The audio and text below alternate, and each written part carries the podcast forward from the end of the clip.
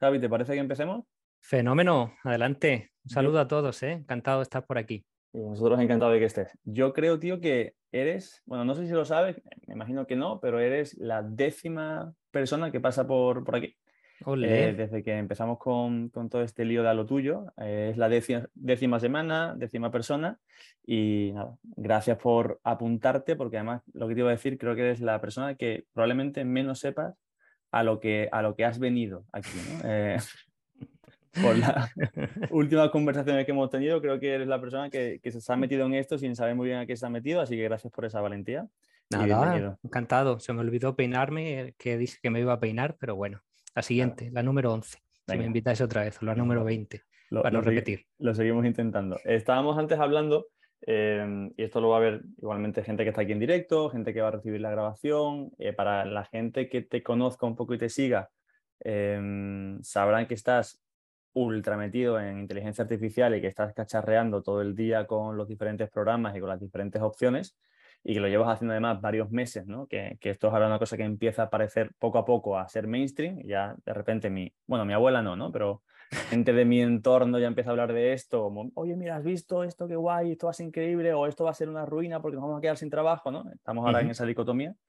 Pero no solamente vamos a hablar de inteligencia artificial, te hemos traído aquí para un poco conocer más sobre ti. creo, creemos que eres una persona que por diferentes motivos encajas bastante bien con esta filosofía de ir a lo suyo. Em, te lo has montado, creo que, o te lo estás montando de una forma cuanto menos interesante. En, Twitter em, cuentas que vives de forma sabática, ¿no? Y que de repente vemos que haces una serie de cosas que no tienen mucha relación las unas con las otras. Entonces, em, aquí te hemos traído para hacerte preguntas. La dinámica es la de siempre. Vamos a hablar un ratito tú y yo y luego al final la gente que está aquí en directo te podrá hacer preguntas. Y, tenemos hoy preparada una sorpresita, así que mm, eso no lo vamos a revelar por ahora. Pero. Para mí también, ¿eh? Pues yo no, no sabía nada de una sorpresa. sorpresa absoluta. Em, vamos a ver qué tal sale todo. Así que, Javi, em, la pregunta más sencilla y más complicada siempre al principio. Cuéntanos un poco quién eres, em, en qué consiste tu vida a, a, día de hoy y cómo has llegado al punto en el, en el que estás.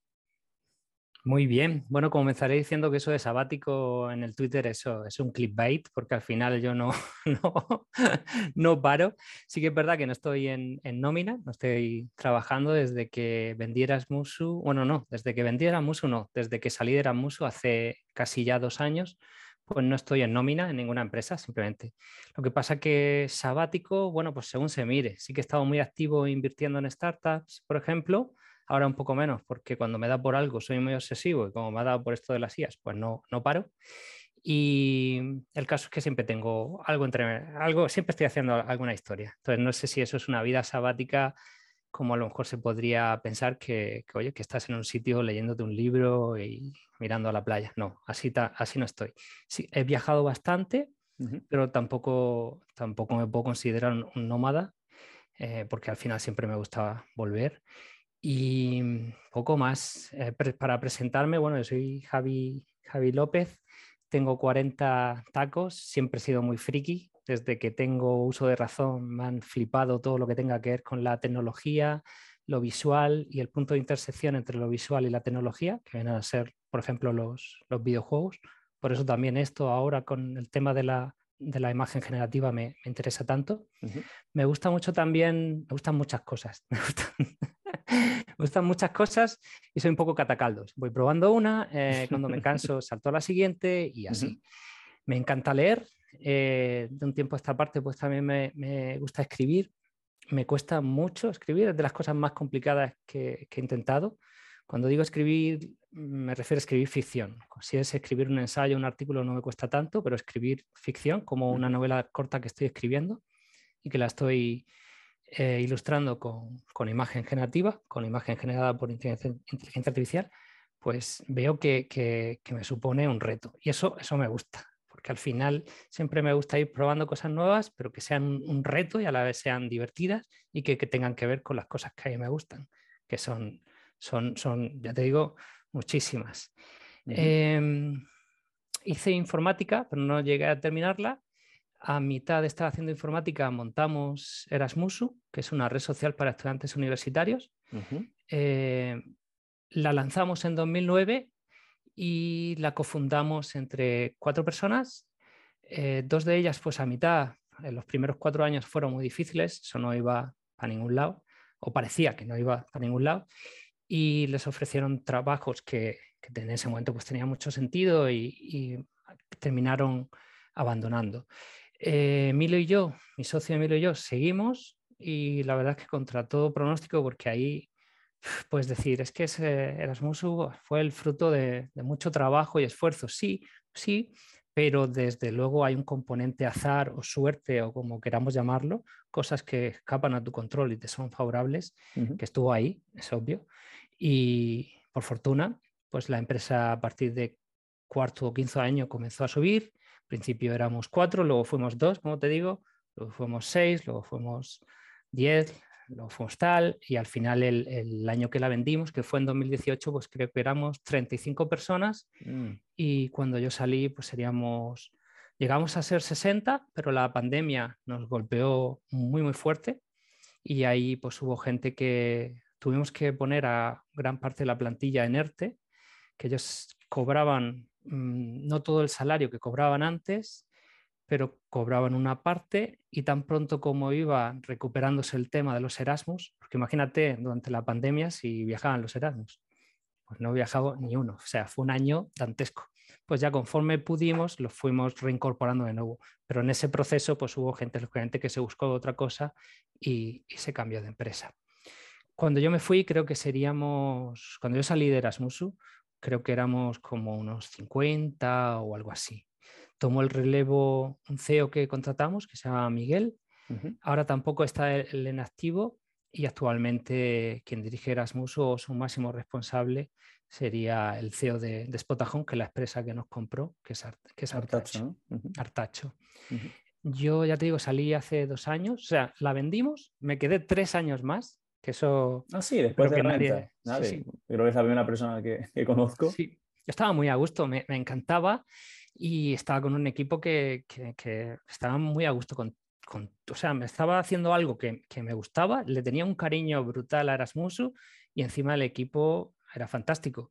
Pues ¿por qué iba a irme? Si es verdad que, que no tenían ningún motivo para quedarme más que porque me apetecía, porque realmente el día de la venta no, no había dinero atado a objetivos futuros. De la venta se hizo el ingreso de la, por la venta de Erasmusu y, y ya está.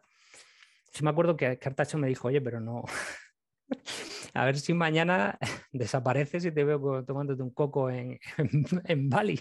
Eh, y, yo le dije, no, no te preocupes, yo como mínimo eh, me voy a quedar un, año aquí pues para dar un, un cambio de, generación que sea lo, lo, menos brusco posible para todos los que, los que quedan en Erasmus. Y al final acabé quedándome tres porque estaba muy a gusto. Pero sí que llegó un momento en que me apetecía pues cerrar ese ciclo, hacer otras cosas. Eh, no tenía ganas de volver a emprender. De hecho, sigo sin ganas de volver a emprender y no sé si alguna vez voy a volver a tener ganas de volver a emprender. y lo que me apetecía era lo que he estado haciendo este año y pico o casi dos años, que es catar caldos, probar cosas, hacer experimentos, escribir, jugar con las IAS y lo que vaya surgiendo. Ahora va tocando, voy va cambiando. ¿Ahora mismo tienes entonces alguna vía de ingreso recurrente o de alguna forma o, no? No como tal, no como tal, pero bueno, con parte del patrimonio sí que he ido haciendo inversiones. Entonces, pues bueno, sí, tengo un recurrente, por ejemplo, pues con un piso que tengo en alquiler, por ejemplo, eso sí, sería, sería una, fuente, una fuente de ingresos. Y luego el patrimonio que he ido invirtiendo pues ha ido revalorizando en el tiempo porque han sido años bastante buenos, aunque eso ya sabes que sube y baja. Ahí está. Y poco más. El día de mañana quizá tenga que volver a trabajar, pero de momento no, no tengo ninguna prisa. Muy bien. Eh, bueno, eh, positivo no tener prisa para eso. Además, saber si tienes algún tipo de ingreso vinculado a invertir tantas horas por recibir tanto dinero, ¿no? Eso entiendo que, no ahora mismo. No, de hecho solo invertir, excepto el inmobiliario, que, sí que te da, no dividendos, pero te da un, dinero, un alquiler, aunque también tienes sus gastos que tienes que, restar y tal. Pero no solo invertir en empresas o fondos o ETFs que den dividendos. Ahí, si invierto en una empresa o en un ETF, prefiero que, no reparta dividendos, sino que ese dinero lo reinviertan ellos en lo que consideren y básicamente ese precio vaya a que la acción aumente de, valor. Y luego tú buscas la salida cuando tenga sentido. Sí, sí que tengo como unas reglas yo personales mías sobre cosas que no me gusta invertir. No me gusta invertir, por ejemplo, en temas que, sean energías, por ejemplo, no me gustaría invertir en petróleo, no sé, son manías mm. mías. Sí que es verdad que es un, quizás es una tontería, porque luego bien que cojo el coche y va quemando gasolina, ¿no? Pero no sé, no me gusta invertir en ese tema de cosas. Jamás invertiría en algo que tuviera que ver con, defensa, porque la lo llaman defensa, pero también puede ser fabricar armas. O, bueno, cosas, cosas, cosas mías. Y luego en el ámbito de las startups, pues invierto en proyectos que me emocionen, lo primero, cuyos fundadores em, vea que están solucionando un problema que hay que solucionar y que tiene, que tiene sentido, que yo los vea que, cuando me hablan ellos están apasionados por, estar trabajando en lo que están haciendo ¿no? y solucionar ese problema y que también se, me transmita de alguna forma y, y, me emocione, que sean buenos negocios, que tengan capacidad de crecimiento, que sean, si no ahora, en el futuro, lógicamente, pues que sean rentables y suelen estar relacionados con la tecnología, pero no necesariamente. O sea, he invertido en una empresa que vende piensos para perros, pero bueno, a mí me encantan los perros. Encima el fundador es murciano y, me cuando me habla, pues yo me, apasiono por lo, por lo que hace, lo transmite muy bien y puede ser un muy buen negocio, porque al final pues es una suscripción de un pienso personalizado para perros, es un ejemplo, ¿no?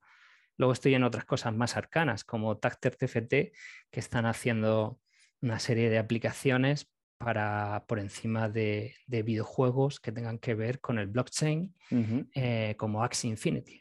no estoy yo muy puesto en criptomonedas, ni en NFTs, ni historias, pero me gustan los videojuegos y, el CEO me pareció, el CEO y el equipo me parece un equipo brutal y lo que estaban haciendo algo que tiene mucho sentido porque un juego de estos tipo Axie Infinity pues tendrá como una campana de Gauss, un periodo en el que funciona y luego decae, pero si tú estás haciendo las herramientas para que los que juegan esos juegos jueguen mejor o encuentren cosas, pues te vale para ese juego y todos los que salgan en el futuro. en fin, un par de, par de ejemplos. Como me mm. enrollo, ¿no? no, no, pero, pero nos ayuda, nada, nada, aquí estamos para enrollarnos eh, y creo que nos ayuda a conocerte un poco mejor y a mí me hace pensar en la, en la siguiente pregunta que es toda esta faceta de inversor, em, ¿la desarrollas, la empiezas a desarrollar una vez que sales de Erasmusu o desde siempre es algo que te ha gustado? Porque creo que es algo que le gusta o le gustaría aprender a mucha gente y es un poco por entender esa fase de aprendizaje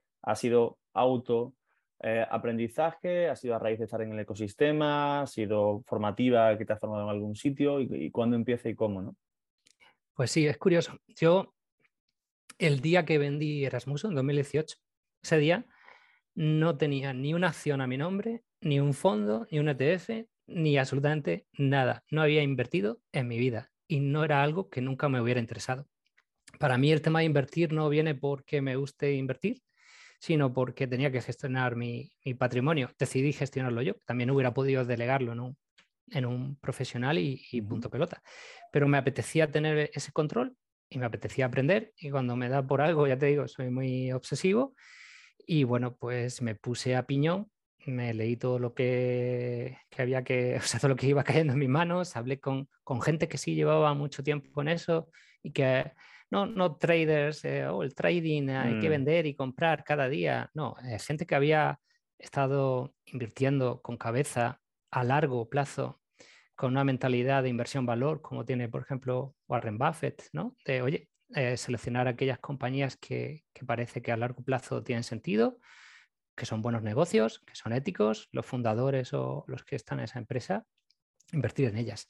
O, oye, indesarte simplemente, ¿no? Indesarte, no sé si si conoces ese concepto, como hace con un RoboAdvisor, punto pelota. Irás como vaya el mercado, subirás, bajarás. Yo eso es lo único que hago ¿eh? actualmente. ¿eh? Esa es mi, inversión porque ni tengo la cabeza, ni el conocimiento, ni el tiempo para pensar mucho más. Y me, parece, me parece muy correcta para los que son de mi perfil, ¿eh? Luego hay gente que quiere meterse en más líos. Sí, totalmente. Mm, yo tenía que, quería ir un poquito más allá y quería también invertir en startups porque, bueno, no porque, no por nada, sino porque era de donde yo venía, lo que yo conocía, donde tenía un montón de gente de, que conocía de, ese, sector. Y al final es verdad que si conoces un sector y tienes ahí, digamos que tienes una ventaja competitiva con mm. respecto a alguien que viene de fuera, porque al final si hay una startup que está saliendo y es buena, pues a lo mejor me la pasa alguien que también está invirtiendo en startup y que es amigo, o alguien con el que yo trabajé en Erasmus o, cualquier cosa. Entonces, quería seguir en el ecosistema, ya no siendo yo el que iba a la trinchera a trabajar, pero sí ayudando en la medida de lo posible, pues primero con el dinero, el frío dinero, invirtiendo en ellas, pero luego en el día a día si una startup tiene cualquier cosa que piensa que yo puedo echarle un cable, pues yo estoy ahí. Oye, si tienen una duda de, marketing y piensan que yo puedo echarles un cable, una duda de tema financiero, de producto menos, pero oye, lo que se pueda, ahí estoy yo. Lógicamente al principio me necesitan más y ya conforme pasa el tiempo y tienen un equipo en que cada uno es profesionalmente, me da a mí 100 vueltas porque es específico de, eso, alguien perfecto para marketing financiero, etcétera, pues ya no, no me mm, necesitan. Mm, mm. Es el proceso, eh, el proceso no, perdón, es difícil, Javier, fue difícil el proceso de, adquisición, eh, o sea, ¿cómo? porque creo que se habla muy poco de, esto y ocurre más a menudo de lo que pensamos. Em, y creo que lo poquito que, que se recibe por fuera es que es algo tedioso, que es algo complejo, la negociación, ¿no? las películas que nos montamos o las que nos enseñan.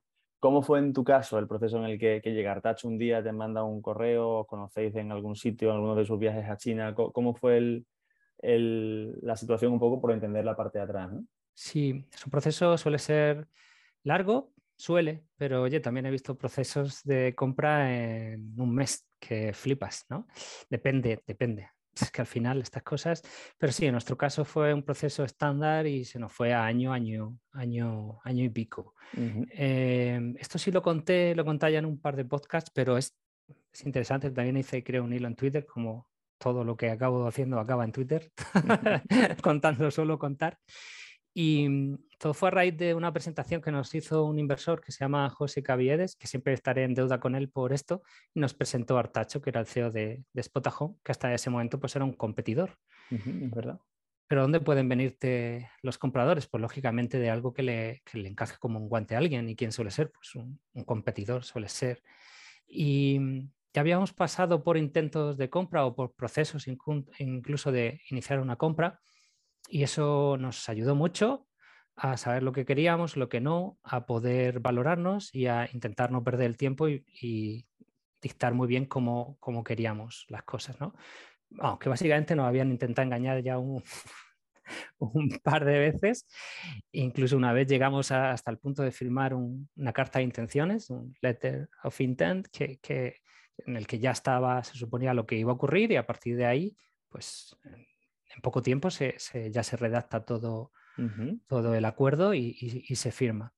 Y básicamente lo que querían en realidad era que nosotros les pasáramos tráfico en verano para mejorar sus números temporalmente, para de cara a su futura ronda tener mejores números, pero en realidad no estaban interesados en comprarnos. Eso nos hizo un competidor. Entonces, cuando ya llegamos, después de haber pasado por cuatro o cinco intentos de compra ah, con Spotahome, pues íbamos pues con más conocimiento que antes y fue más fácil. Y también la relación con ellos desde el día uno, tengo que decir que fue mucho más cordial, que hubo mucho más enlace psicológico con, ellos, mm. nos llevamos mejor.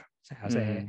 se, vinieron a Murcia, los conocimos, estuvieron, estuvimos nosotros también allí en Madrid y saltaba a la vista que, que había un feeling que no, que no había, una sensación que teníamos con ellos que no, que no habíamos tenido con los demás. El proceso de compra aún así, pues hubo unos meses en los que básicamente era un tanteo sin ponerte en serio, luego se pasa a algo ya, cuando de verdad sí, que es un letter of intent, ya tengo una carta de intenciones en la que más o menos pues estaba la valoración a la que se va a comprar, bla, bla, bla, bla.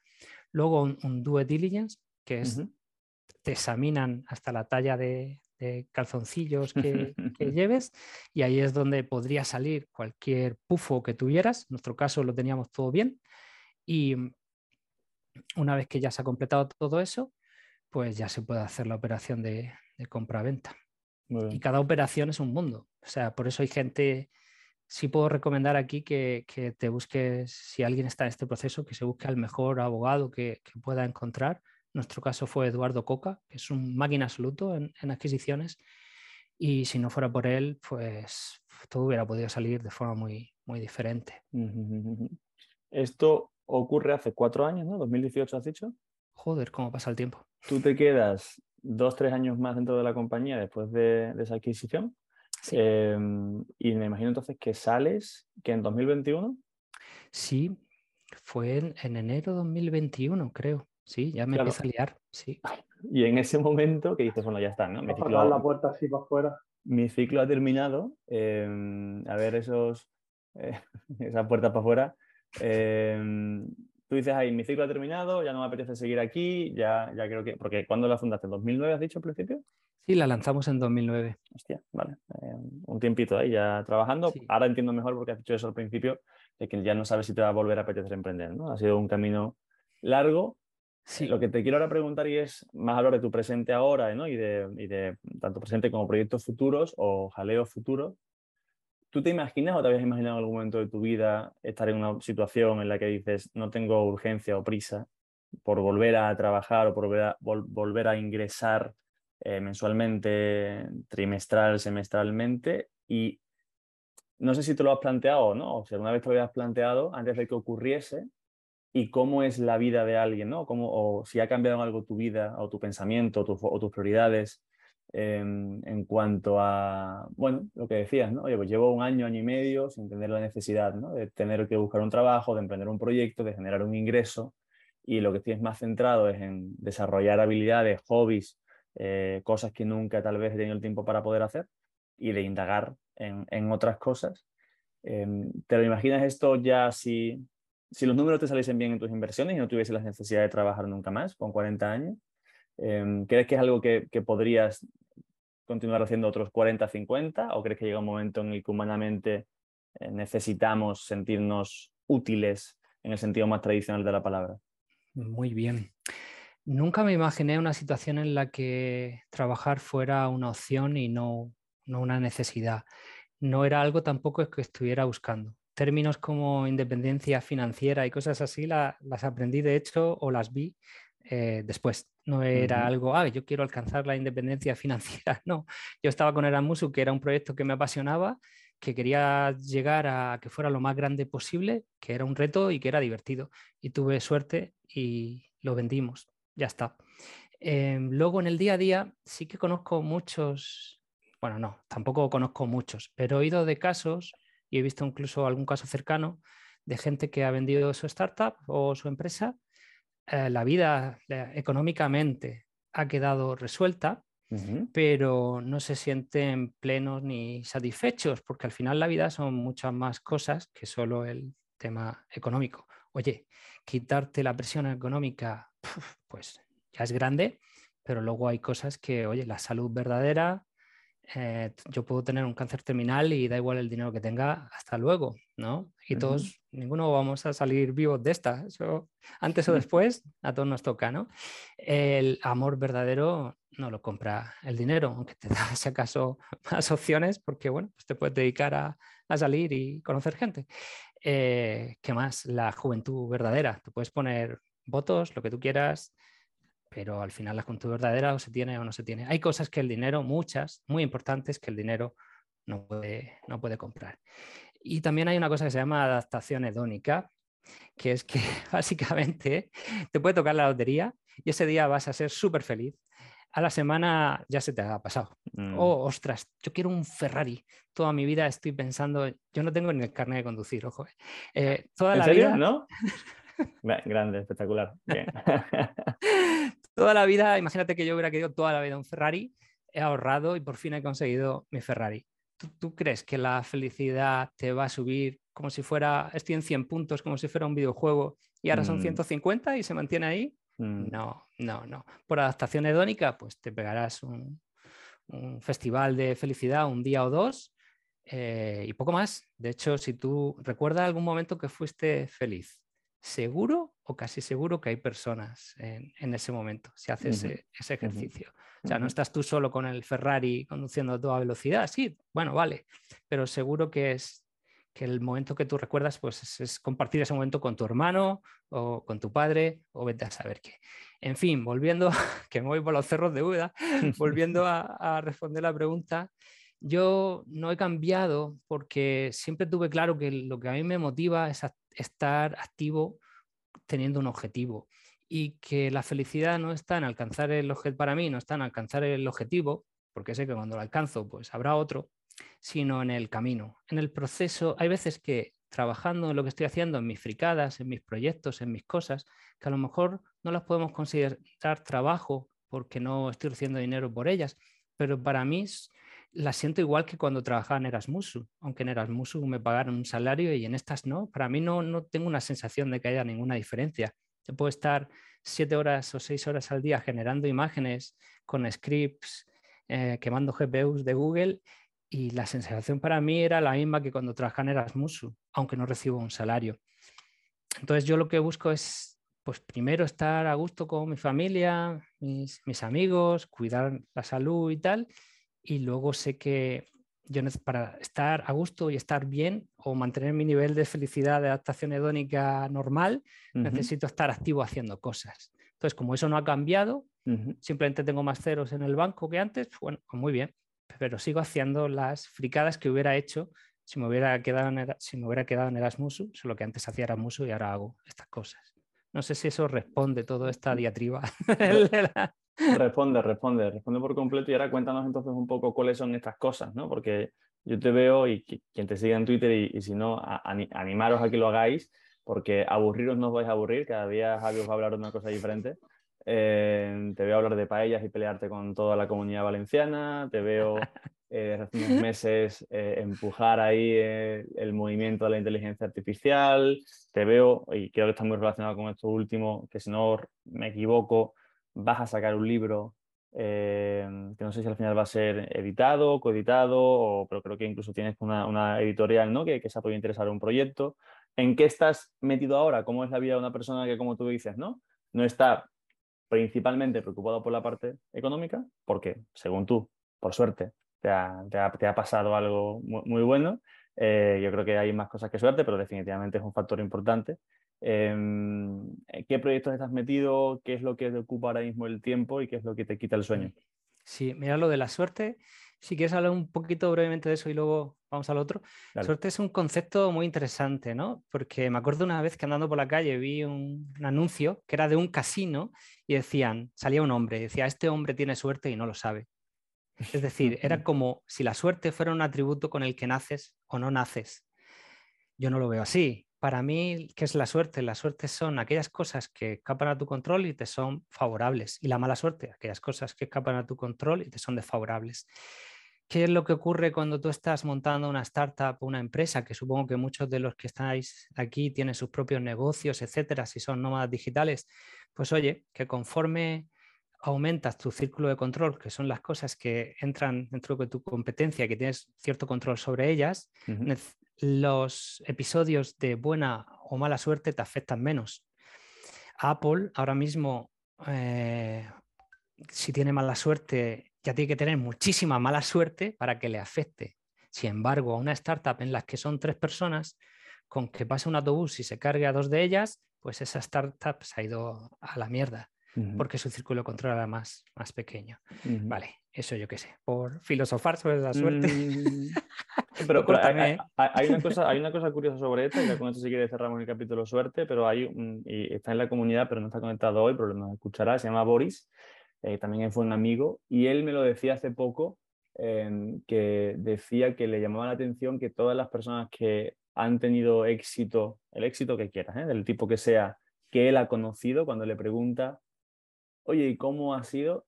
Todas decían, no, porque he tenido suerte, ¿no? O porque mm. tuve suerte, o porque tengo suerte. Y, y me parece cuanto menos una reflexión interesante, que sí, que puedes, vamos al otro lado, puedes hacer de todo, puedes intentarlo de todas las formas posibles y pues a veces no, no ocurre, ¿no? Puedes ser la persona más inteligente del mundo, la más trabajadora, estar a muerte encima en un problema que, tiene una solución interesante, tener mala suerte y que no te, no te funcione. Y escapa tu control, algún algo, te cae un ladrillo andando por la calle y hasta luego. O sea, el, el, caos, eh, la entropía tiende a máximos en el universo, por eso pasa el tiempo. Entonces, bueno, tenemos que, que, intentar reducir esa entropía si queremos llegar a nuestros objetivos y tener ciertas cosas como un círculo de control intentar que ciertas cosas, sin obsesionarnos, ¿eh? porque también el, intento de control obsesivo, sin abandonarte un poco al mundo que es caótico, pues te, va a pasar, te va a pasar factura. cuéntanos ahora entonces si quieres, para retomar la pregunta, ¿qué estás haciendo? Y luego hablemos también un poco de esa obsesión, que lo has repetido un par de veces en el rato que llevamos hablando, que has dicho que eres eh, o te consideras especialmente obsesivo, ¿no? Con, cuando se te mete algo en la cabeza, pero vamos a ir poco a poco, entonces eh, cuéntanos un poco en qué andas ahora, cuáles son tus proyectos, qué estás haciendo que, te quita el tiempo. A ver, estos casi dos años o año y pico, eh, el día que salí, eh, a la semana, mi novia y yo nos habíamos ido a Lanzarote. el día que saliste de Erasmus, ¿no? Sí. Y sí. Lanzarote, ya. Vale. Exacto, sí. Porque ella podía trabajar en aquel momento en remoto y yo quería tener cierta sensación de cambio. Si hubiera salido de Erasmus para quedarme delante del sofá, como siempre, viendo el Netflix, pues no sé, necesitaba un, como un cambio de escenario. Y estuvimos allí tres, cuatro meses, me encantó y ahí conseguí esa transición de, oye, he pasado un montón de años trabajando a saquísimo y ahora estoy aquí mucho más relajado. Pero como soy inquieto y un poco obsesivo, como, te, como hemos dicho, pues hice la guía del Lanzarote, esa que puse mm. pública. Y hay uní dos cosas que me gustan, que es escribir con, con hacer fotografías.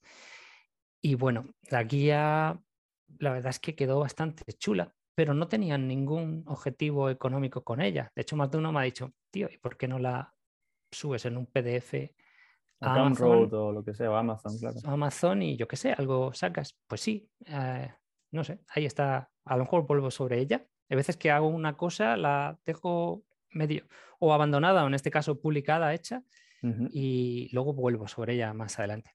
En fin, he estado muy activo también invirtiendo en startups, no sé ya por cuántas voy, como algo como 30, 35 o por ahí. Había invertido en alguna antes de salir de Erasmus, pero en pocas, al tener más tiempo, pues tenía más tiempo también para analizar proyectos y para, para, echar un cable a las startups en las que invertí y tal. También he estado activo en eso, ayudando en lo que, lo que podía, pero no hay nada comparable al emprendedor que está ahí. Vamos, es que hay muchos memes de inversor ayudando a, al emprendedor, y, salía un hombre como que cogía la cámara así, ¿no? Con, con, el móvil y estaba moviendo los coches de la calle. O sea, el coche va a seguir el, estés tú haciendo o, no, como si lo estuvieras tocando. ¿no? Son, Lógicamente el emprendedor es el que lleva todo, todo el peso y toda todo el trabajo, pero si yo puedo, si veo algo muy claro en lo que yo puedo echar un cable, pues, pues genial. Y luego, eh, ¿qué más? Eh, viajando, todo lo que he podido. ¿Por dónde has estado? Pues, pues también han sido años, un, par de años complicados, ¿no? Pero... Sí, eh, antes de salir de Erasmus estuve, un viaje que me gustó mucho en Tibet, me, encantó, fue una, experiencia muy bonita y en China, todo esto antes de la pandemia, claro. Luego estuve en Lanzarote, Fuerteventura y tal. Eh, y un viaje que me encantó, que no fue hace tanto, fue Argentina, fue en febrero de este año. Y estuve con, Bosco, que es otro nómada digital. Bueno, ya, ya han vuelto, Bosco y María. Se venderá, se venderá un día también, estaba hablando con él hace poco. Y mm, fue un viaje chulísimo. Eh, llegué a Buenos Aires, donde estaban ellos, estuvimos viendo la ciudad. De ahí pasamos a Patagonia, Tierra de Fuego, eh, a ver glaciares, a ver montañas. Fue, fue, fue genial. Y luego el último viaje fue Ericeira, en Portugal, que es un sitio muy bonito, eh, Lisboa, y de ahí fuimos a Madeira. Y en Madeira fue donde por primera vez alguien me pasó que DALI 2 estaba generando las imágenes que estaba generando y desde entonces no he vuelto a viajar porque he estado obsesionadísimo con el tema de la generación de imágenes por IA y he estado, con eso. cuéntanos un poco, por si alguien no sabe de los que estamos aquí o, de los que nos van a escuchar, qué es esto de la inteligencia artificial, sobre todo aplicado a, a, lo que hace DALI o, a lo que hacen los programas que, que utiliza, la generación de imágenes, que también he visto un poco de generación de vídeo, pero creo que no está tan desarrollado todavía. Entonces, cuéntanos un poco este friquismo que, ya no es tan friquismo y que va a tener yo creo un impacto muy fuerte en muchas industrias. ¿En qué consiste y, cómo estás tú conociéndolo, entrando y, cuéntanos un poco de, qué va todo este lío? Vale, el campo de la inteligencia artificial, pues ya habréis visto que es súper amplio y que lo mismo tienes a GPT-3 generándote texto, que tienes una IA generativa de imágenes a través de modelos de difusión como DALI, ¿no? Voy a hablar solo de las, estas, las que han salido ahora para generar imágenes. Eh, empezó hace años, ¿eh? Yo hace poco recuperé unos dibujos que hice hace tres años con, redes que se llaman GAN, Generative Adversarial Networks, creo que es, y la calidad era cutrísima. Vamos, si te salía algo era medio de casualidad y se veía, era un Cristo aquello, ¿no? Y recuerdo que estuve un rato probándolo, dije que qué chulo, y ya está, pasa otra cosa. O sea, yo jamás hubiera pensado en vida que nosotros íbamos a ver a, un automatismo eh, dibujar con la calidad o generar una fotografía con la calidad que, tiene lo que ha hecho un humano. No sé si estamos ahí, pero si no estamos ahí, estamos muy cerca y ya es obvio que se va a llegar ahí. ¿Vale? Se puede discutir si es creatividad, si no lo es, se puede discutir lo que quieras, ya no sé si son creativas o no, o si le podemos llamar creatividad o no, o si le podemos llamar arte o no, son debates que están, que están ahí. Llamémoslo como queramos, esto es un hecho, existen y están dibujando que flipas y generando fotografías que flipas, ¿no? Y es una herramienta potentísima. Eh, como a mí siempre me había interesado el tema de, de, lo visual y la tecnología primero con los videojuegos de niño, desarrollo de videojuegos, etcétera, pues cuando yo vi esto, cuando vi DALI 1 hace un año y pico que dibujaba un aguacate silla, pues ya flipé. Dije, madre mía, esto para iconos. Qué poca, qué poca vista tenía, ¿no? No era capaz de prever que un año después salía, iba a salir DALI 2 y dibuja cosas, pues supongo que la mayoría de los que estáis aquí lo habéis visto, que ya flipábamos. Pero es que no han pasado ni cinco meses, o sea, ya cuando salí DALI 2 es cuando yo me volqué. En ese momento nadie tenía acceso a DALI 2, excepto 100 personas en el mundo. A mí no me lo dieron, de hecho tardaron tres meses en dármelo.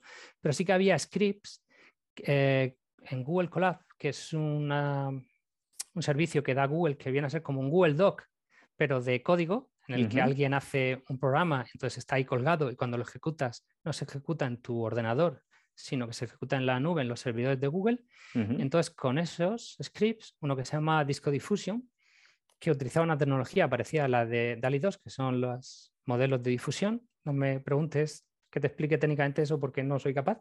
Ni, yo de entenderlo, así que no vamos a entrar en este tema. Yo, me muevo a nivel usuario, ¿eh? aunque he programado en mi vida y tal, pero yo no he programado ninguno de estos bichos ni tengo la capacidad para programar estos bichos, ¿vale? Em, a nivel usuario, yo ya flipaba con Disco Diffusion y las cosas que se hacían eran, la verdad, que, que, que muy potentes. Pero ya cuando, cuando conseguí acceso a uno de los tres grandes actuales, que es mi Journey, el salto fue... Luego obtuve acceso a DALI 2, que si queréis... Mi Journey ya creo que está abierto. DALI 2, la lista de espera es muy rápida, una semana. Y de pronto, hace muy poco, esto es rapidísimo, salió Stable Diffusion, a diferencia de los otros dos, que son propietarios y cuyos modelos son no te los puedes descargar y hacer con ellos lo que quieran. Stable Diffusion, tanto su dataset, el dataset es las millones de imágenes con las que lo han entrenado.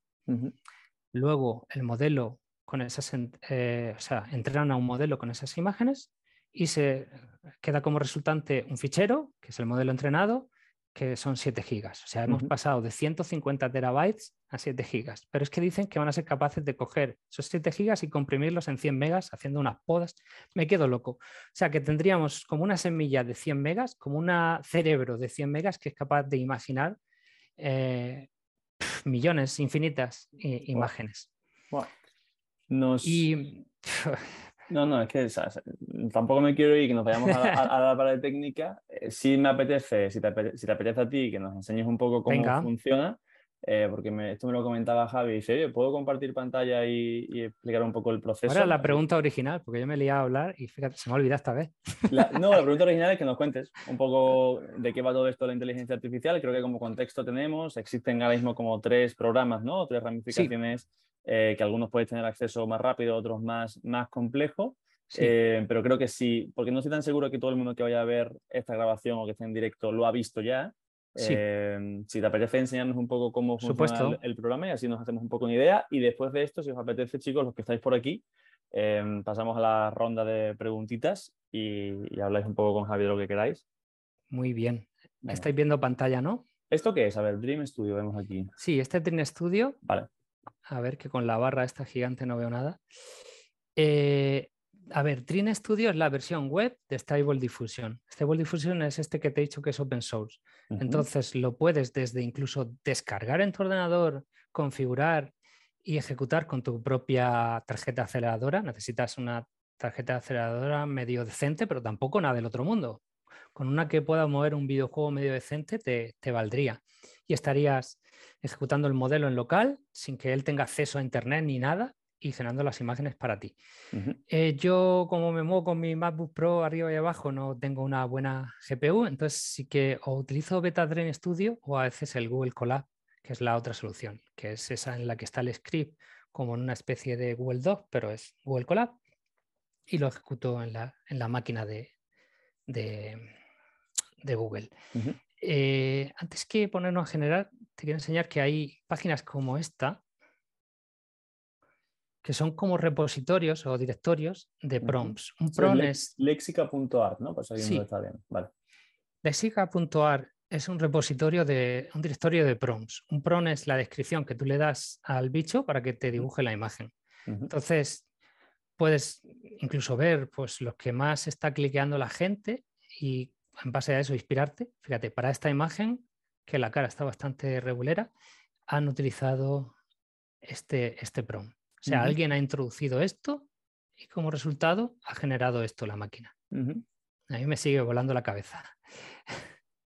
Este está mejor. es el presidente Trump.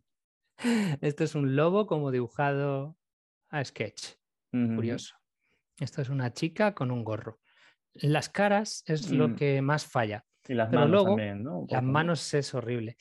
Pero bueno, tú puedes luego descargar esta foto y llevártela a otra red neuronal que mejoraría la cara, por ejemplo. Lo puedes hacer en varios pasos también. O lo puedes usar de base, llevártelo a Photoshop y, retocarlo, hacer lo que quieras. En un zombie, pues no hay problema. La cara puede ser todo lo horrible que quieras. Aquí no hay, no hay problema. Está chula esta.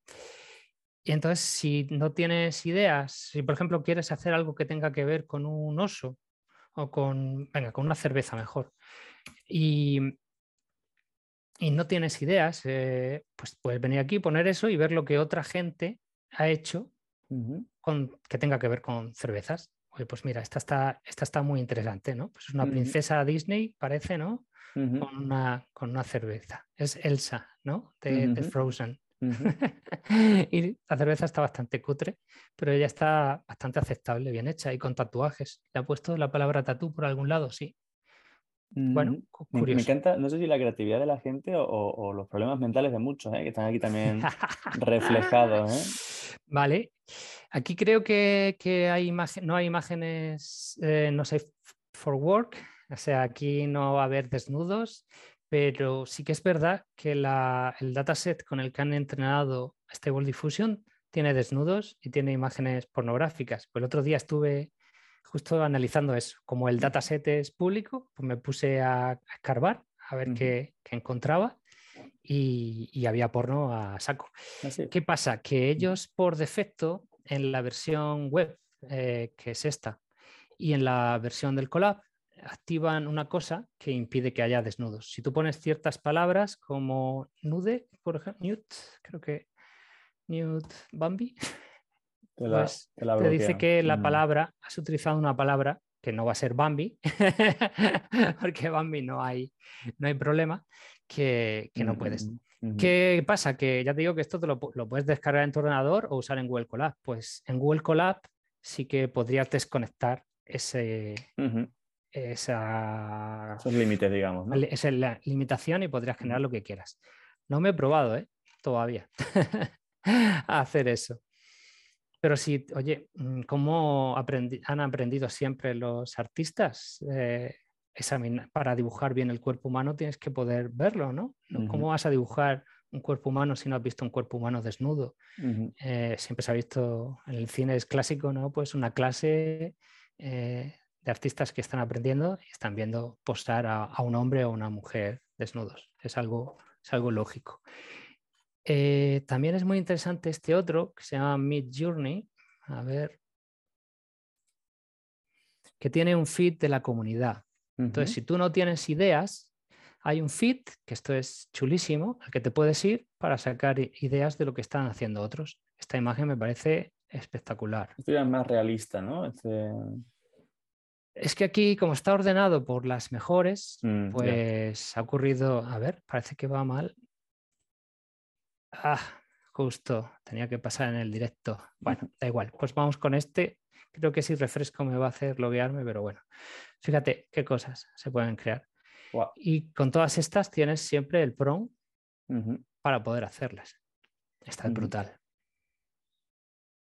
Aquí ya como están ordenadas por, por tal, pues salen las mejores. Entiendo que si tú copias un prompt de algo que ya se ha hecho y lo vuelves a pegar, no va a salir la misma imagen, ¿no? Eh, depende. A ver cómo hago esto más pequeño, no puedo. Ahora, authorize. Vale.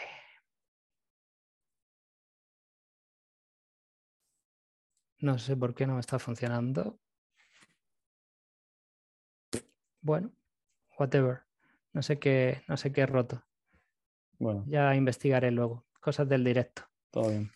En teoría tendría que salir mi usuario. No sé si es que me he logueado con otro usuario de Discord o alguna historia. A ver. Fíjate lo curioso que es mi Journey, que lo controlas con un, con un bot de Discord. Entonces aquí podrías poner a Beautiful Mountain by Dalí y él empieza a trabajar. Y ya te enseñé cuatro resultados, ¿no? Sí, está en ello.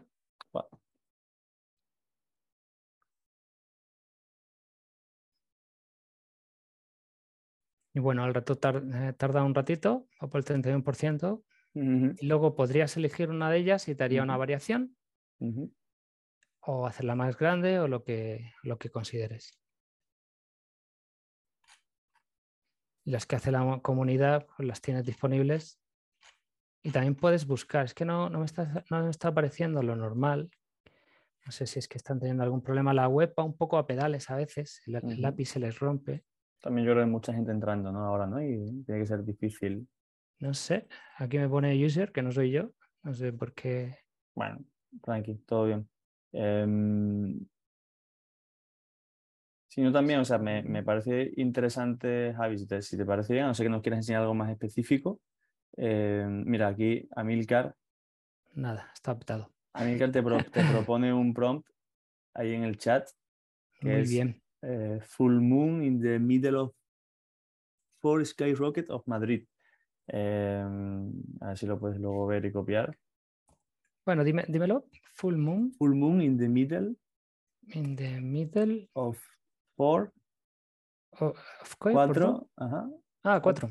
Sky Rockets y of Madrid. ¿Cómo? O in Madrid. o in Madrid, sí. Sería creo que más correcto. Ah, in Madrid. Vale, vale, vale. Entiendo. Mm. A ver qué te sale ahí. Vamos a ver. Vamos a hacer la vertical. Esto es la relación de aspecto relación de aspecto 4 quintos para que salga vertical. Estas son las montañas de antes. ¿Qué, piensas?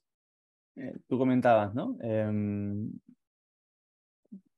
o sea, no qué límites, porque límites yo creo que no va a tener mucho, sino es qué aplicación real eh, práctica en el día a día a nivel profesional. ¿Crees que de verdad va a convertirse en algo tan mainstream como para que en el corto plazo haya diseñadores que que dejen de tener trabajo, haya artistas que dejen de tener posibilidades porque casi cualquiera lo puede hacer o puede hacer algo relativamente similar. Porque creo que, entramos en un momento, estamos en un momento vital en el que no se valora tanto el proceso artístico, sino el resultado.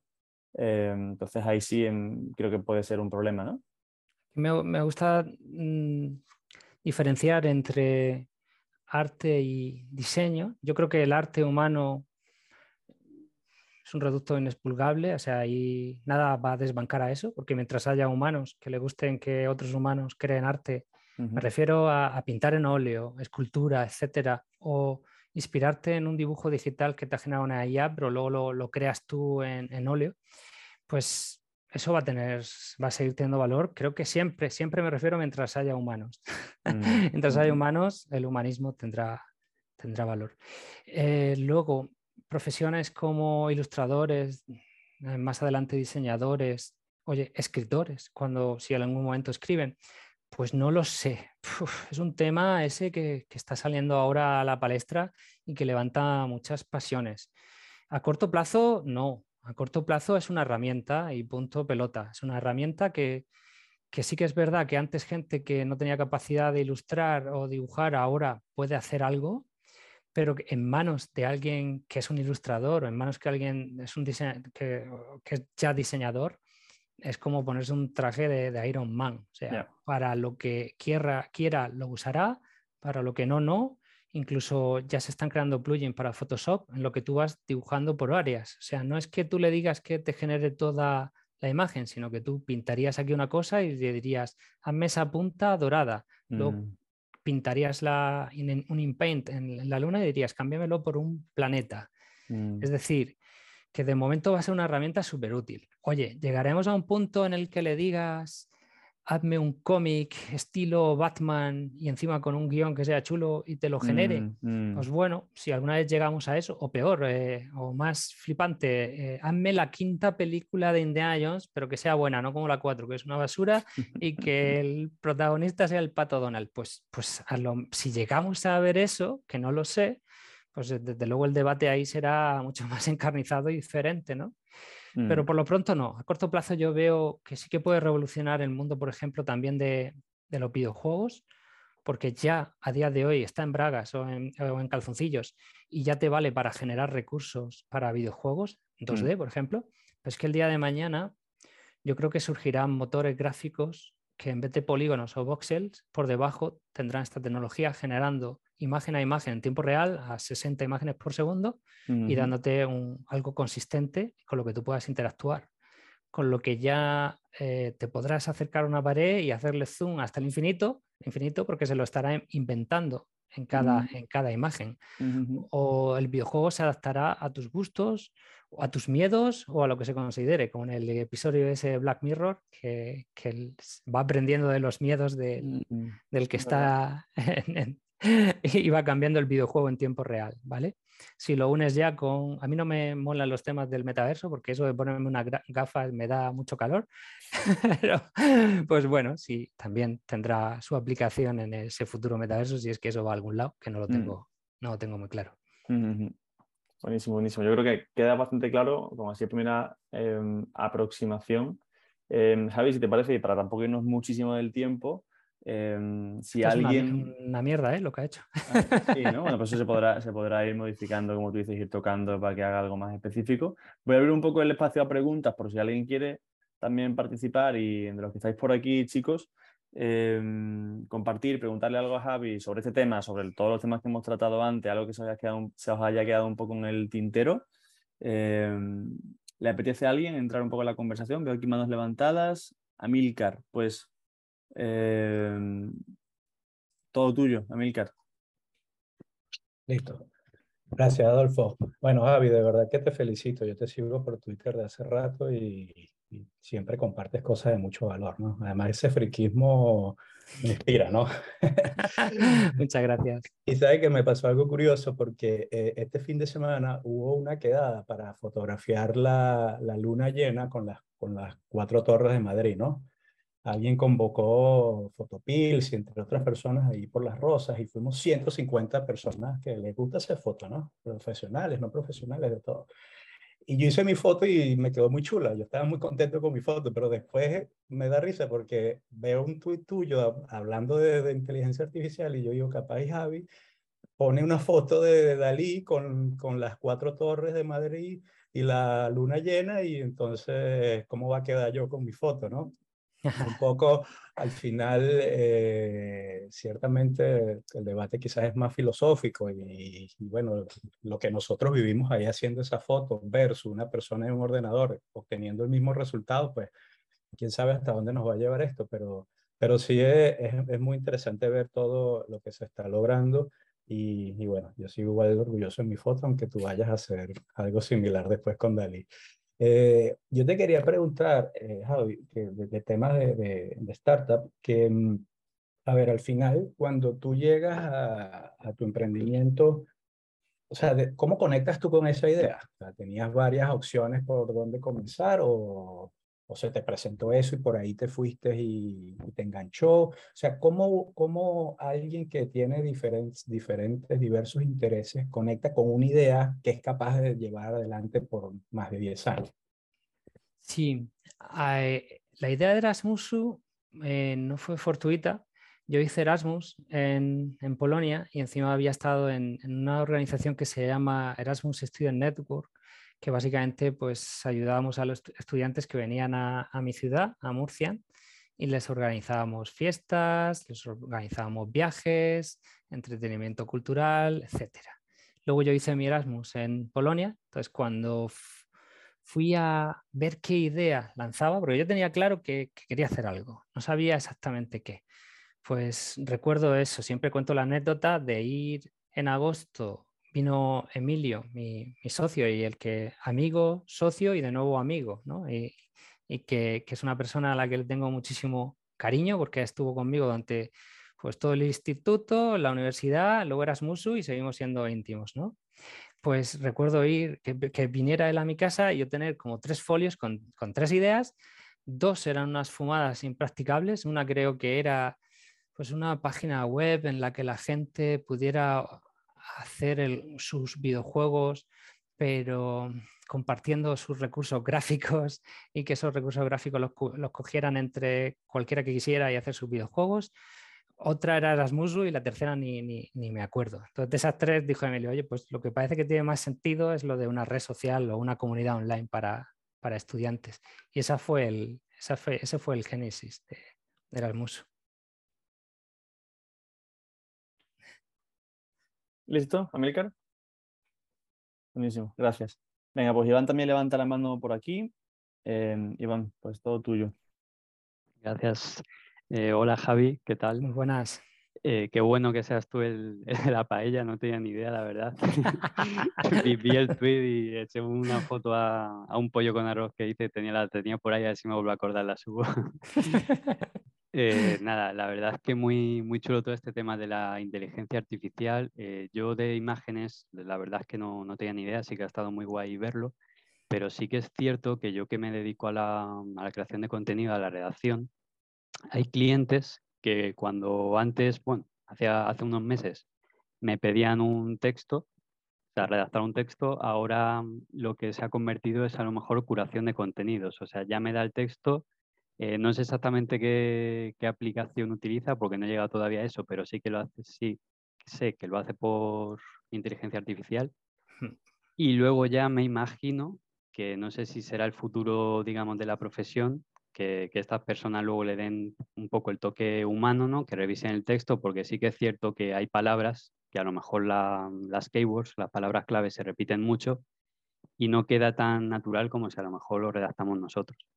Pero sí que estoy notando ese cambio y, no sé si tú también eh, tienes algún conocimiento en este área o solo en el, en el tema de las imágenes. Posiblemente sea GPT-3 lo que estén utilizando, que de momento, como tú dices, eh, no lo hace perfecto. Pasa algo parecido eh, desde hace ya muchos años con, con, Google Translate, ¿no? Al principio era, madre mía, se van a quedar los traductores sin, sin trabajo, pues no, porque Google Translate lo hace de, puta pena. ¿Qué pasará el día que Google Translate no lo haga de puta pena o lo haga al nivel de un humano? ¿Va a llegar ese día? Primero, no lo sabemos, creo que sí, pero no podemos estar seguros. Y ya lo siguiente es, ¿y, va a poder escribir alguna vez una inteligencia artificial como lo haría Tolkien o lo haría J.K. Rowling, por poner dos, o Cervantes? Vamos a, poder decir, hazme la octava novela de, Harry Potter y va a tener una calidad literaria eh, similar a, o, superior o igual a la de J.K. Rowling, pues no lo sé si llegaremos a eso. Entonces sí que es verdad que, que da miedo, lo primero, porque o sea, a mí lo que más terror me puede dar ya no es, ya no es esto, ¿no? a corto plazo lo que vamos a ir viendo, sino en el futuro, que no creo que lo veamos nosotros, pero bueno, yo ya, después de ver que dibujan, no sé, eh, una, una AGI, ¿no? una inteligencia artificial de propósito general, consciente de sí misma, eh, y que, cómo va a reaccionar ante nosotros y cómo va a evolucionar, cómo, cómo va a pensar un bicho que potencialmente puede ser dos veces más listo que nosotros, 100, 1000, un millón. Bueno, eso ya entramos en el campo de la ciencia ficción. Volviendo a algo como lo que tú me estás comentando, sí que es verdad que desde que ha salido GPT-3, pues es más fácil generar textos así un poco de paja, todavía no son, no son muy buenos y todavía necesitan una, curación, como tú has dicho, por parte de, una persona. Veremos darle un botón y que te genere un texto tan bueno o mejor que el de una persona. Pues no lo sé. O sea, por un lado digo, guau, qué apasionante. Por otro lado digo, vaya golpe en el ego humano, ¿no? Sea, yo que estoy escribiendo una novela, la estoy escribiendo yo, no estoy usando GPT-3, una novela corta ambientada en el universo de, Lovecraft. Y, jolín, me cuesta tanto escribirla, pues vaya golpetazo el día que, le dé un botón cualquiera y, la genere mejor que lo que, hago yo. No lo sé. Hay un debate moral muy intenso ¿eh? con todo esto que levanta muchísimas pasiones porque igual que para entrenarlo con textos, lo han entrenado con textos de, libros que pueden tener copyright. Eh, para la traducción, Well Translate no ha salido a la palestra, pero o si ha salido fue hace años, también es así. Ha sido a partir de, un libro y su versión traducida. Pues así es como lo, han entrenado. Y con las imágenes igual. Con las imágenes no hay nada nuevo, porque han hecho crawlear bases de datos de imágenes como ArtStation, Splash, tengan o no tengan copyright y han entrenado el modelo con eso. Entonces, pues muchos ilustradores están diciendo que, eso es ilegal, o sea, o, por lo, o si no es ilegal, porque de momento no lo es, no es ético, porque, oye, está utilizando imágenes que tienen copyright. Y hay otro frente que les dice, pero hombre, eh, no hace nada que tú no estés haciendo también. Tú también miras imágenes que tienen copyright, te inspiras y luego pues dibujas algo diferente y estas ya no están copiando nada. Hay un debate ahora con ese tema que levanta, levanta fuego y pasión y chispas. Y dicen que, que, en inglés que lo hacen muy bien y que es posible que llegue el día que lo hagan también en español, claro. Pero bueno, será como todo, habrá que ir adaptándose y nada, quién sabe si al final eso ocurrirá. Y otra pregunta que te quería hacer es, pues, es otro debate, ¿no? En este caso, dentro del mundo de la inversión, que es pues entre los que están a favor y en contra de los dividendos. Ah. Eh, yo siempre he estado, he formado parte un poco de, los segundos, o sea, de estar en contra, pues un poco por lo que tú comentabas y, aparte de eso porque no, no, te supone ninguna ganancia patrimonial, el dividendo se descuenta del precio y luego el precio tiene que seguir subiendo eh, lo que no sé, bueno, aparte también el tema de la fiscalidad, por ejemplo, en Irlanda creo que muy bien, pero si no es allí, no sé si tiene mucha cuenta hacerlo. Pero el caso es que no sé si por el bombardeo que, que suele haber y ahora de, de, ingresos pasivos y fáciles y tal, me estaba mirando el, me estaba otra vez volviendo el, el tema, porque pues suelo leer eh, cosas de, de los dos puntos de vista. Entonces quería preguntarte qué, me dirías o qué dirías tú a los que están a favor del, dividendo. Depende, es que en inversión hay pocos axiomas, como en la mayoría de cosas, axiomas en las matemáticas y poco más. Depende, depende de tu patrimonio, depende de, tu, de, lo que haces tú en tu día a día, en tu, en tu, en tu vida, de tus, de tus gastos, de tu edad, eh, de, tu marco ético-moral, de, un montón de cosas. Entonces, pues para un patrimonio grande, quizá los dividendos pueden no tener sentido porque pues ya tiene una porción de su patrimonio que está en efectivo, en cash, y no necesita más, más cash, ¿no? no necesita más efectivo. Entonces, ¿para qué, como tú dices, fiscalmente tener el detrimento de, cada año para empezar, tener que presentarlo, la declaración de la renta, todo el follón? esos dividendos y que te peguen el bocado eh, en impuestos, ¿no? Si, ¿Para qué no? Si, si, en realidad tu patrimonio es grande y tú ya tienes una porción de patrimonio que está en cash. Sin embargo, si, si tu patrimonio no es tan grande y no te apetece invertir, por ejemplo, en algo inmobiliario para alquilar y concibes el, tu objetivo es el día de mañana, pues tener una serie de dividendos que sean como tu salario y llegar a esa grandiosa independencia financiera que, que se habla en Twitter y tal, pues a lo mejor tiene, tiene, tiene sentido tener eh, pues ahí un, ¿no? Oye, yo cuando llegue a 30.000, 40.000 euros de dividendos al año, de dividendos al año, dejo de, de, trabajar, porque ya con eso puedo vivir. Bueno, pues, ¿por qué no? O sea, depende de la persona y de, y de su situación. Vale, muchísimas gracias. Nada a ti. Gracias, Iván. Y gracias, Javi. Yo creo que con esto vamos a ir eh, terminando. ¿Te parece bien, Javi? Sí, yo me podría eh, quedar hablando para siempre. Ya veis que no paro. ha sido un placer. Igualmente, y, bueno, gracias por la generosidad, por enseñarnos cositas, por contarnos un poco más de tu proceso y de tu vida. Y, y bueno, suerte, sigue teniendo suerte. Y, Muchas gracias. Y sigue poniéndote la manta a la cabeza, como dice mi madre, con todos los proyectos que los iremos siguiendo. Eh, cerremos entonces, si te parece, con eso. ¿Dónde te seguimos o dónde te siguen o dónde pueden ver Sí. lo que estás haciendo? Al final no he enseñado mi libro, no he- yo he venido aquí a hablar de, Eh. de mi libro. bueno, estoy escribiendo la, la novela esa que, que os comenté y la estoy ilustrando con, con lo que pillo, con estas IAs, con estas tal. Ya, ya, ya os la enseñaré en otra, en otra ocasión. y me pueden seguir, yo, yo prácticamente vivo en, en Twitter, en arroba javilop, ahí estoy. Perfecto. Pues para allá vamos. Eh, lo has dicho muy rápido. Estoy ilustrando una novela con esto que pillo, pero yo viviendo cositas que estás subiendo y son una, una auténtica, o de hilos que vas haciendo, y, y es una auténtica barbaridad. Así que recomiendo mucho que, que le echéis un vistazo para flipar un rato. Gracias, hombre. Y, mm, y nada, tío, que te vaya muy bien y a ver si nos vemos por alguna parte del, del mundo. ¿Estás en Murcia o dónde estás tú? Ahora mismo estoy en Murcia, luego iré para Madrid, voy cambiando. Soy nómada, pero no nómada. Procuro quedarme bastante tiempo en, en los sitios que, que visito. ¿Y, y eres equipo, equipo Alcaraz? ¿Estamos hoy contentos especialmente o, nos da un poco lo mismo? No, no estoy muy puesto como buen friki en, en los deportes En en, deporte, general. ¿no? Bueno, pero ser de Murcia, fantástico. digo. Maravilloso. Pero, hombre, la verdad es que siendo de Murcia Alcaraz y viéndolo jugar es, es un, es un portento. Claro que estoy contento, hombre. Faltaría más. Muy bien, pues lo dejamos por aquí. Chicos, si os apetece lo que estéis por aquí, quedaros como siempre para cerrar. eh, ya dejamos a Javi que se vaya tranquilo. Eh, Javi, un placer. Gracias por todo. Muchas y Nos gracias. vemos prontito. Gracias. Chao. Chao, chao.